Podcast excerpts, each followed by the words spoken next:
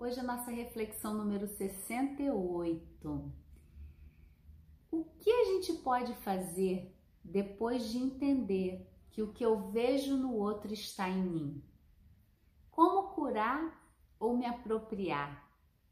Então, na verdade, quando a gente parte do princípio do autoconhecimento, quando eu me responsabilizo pela minha história, por estar aqui na Terra, por ter escolhido vir para cá, eu começo a entender que todas as relações que eu tenho, elas são presentes do universo para que eu possa me trabalhar, para que eu possa trabalhar minha consciência, para que eu possa mudar padrões.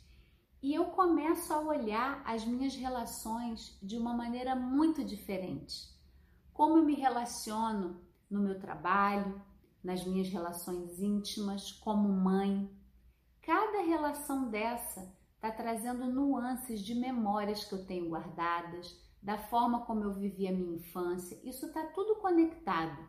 A gente pode estar tá até inconsciente disso e achar que não tem nada a ver, mas acompanhando tantas pessoas com dor crônica, com dores do corpo e da alma, eu percebi o quanto a gente se dar conta disso e se apropriar disso muda muito as nossas relações, a maneira como você lida com o seu trabalho, com a chefia, com a autoridade, com a sua relação com crianças, com os filhos, a relação amorosa.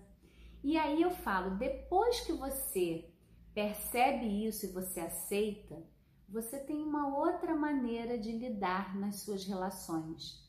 Primeiro que as relações podem ficar mais leves, porque você não precisa estar tá projetando, a gente chama de projeção. Eu projeto no meu chefe, de repente, a relação com meu pai ou com a minha mãe.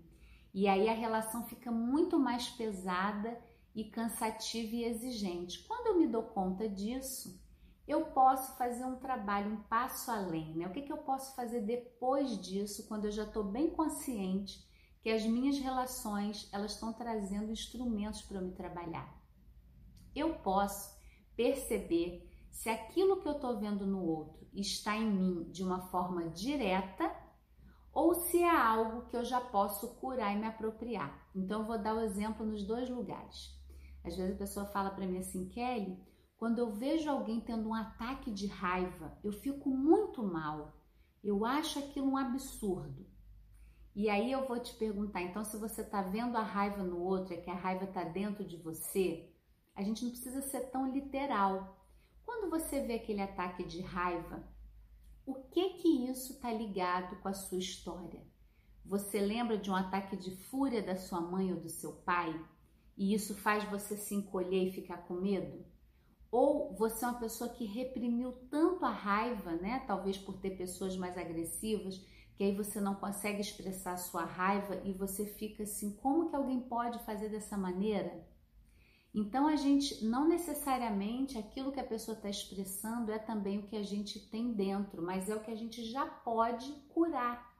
Então, por exemplo, é, se você é uma pessoa que viveu isso, né, cercada de pessoas muito raivosas e que você precisava, teve que se encolher. Talvez hoje, se você olha por exemplo, para um, um chefe agressivo, você não é mais uma criança. Você pode até dizer para ele: abaixa o tom para falar comigo. Talvez você está pronta para se apropriar e curar esse padrão de se relacionar se encolhendo quando o outro grita e dizer: vem cá, fala baixo. Você não precisa gritar comigo. Você sai da criança. Então é uma maneira de você olhar o que está fora de você e trabalhar dentro. Uma outra coisa pode ser sim uma sintonia que você tem com aquilo que a pessoa traz e que você não está expressando. Então, por exemplo, eu já recebi muitas mulheres falando assim: ai, Kelly, eu trabalho tanto, eu tenho que dar um duro. Aí eu vejo aquelas mulheres fúteis que vão para o salão, ficam horas lá fazendo unha. Eu acho isso tão vazio, tão fútil. E aí, às vezes, eu, dependendo da pessoa e do processo que a gente está, eu pergunto: mas será que você não teria vontade de ter uma tarde num salão, de ficar lá um pouco só para alguém cuidar do seu cabelo, fazer as suas unhas? É olhar se não tem um desejo ali que está escondido também e que eu vejo através do outro. Né? Então, essa é uma nova maneira de lidar com as suas relações. e que não é para ficar pesado, é muito pelo contrário, para ficar leve, porque você se apropria do que é seu, do seu desejo, da sua vontade. E aí isso para de gerar dores em você, tanto dores do corpo quanto dores da alma. Então fica aqui a nossa reflexão de hoje. Eu vou pedir a você para comentar aqui como que foi essa reflexão para você, se tem algum tema que você quer que eu traga.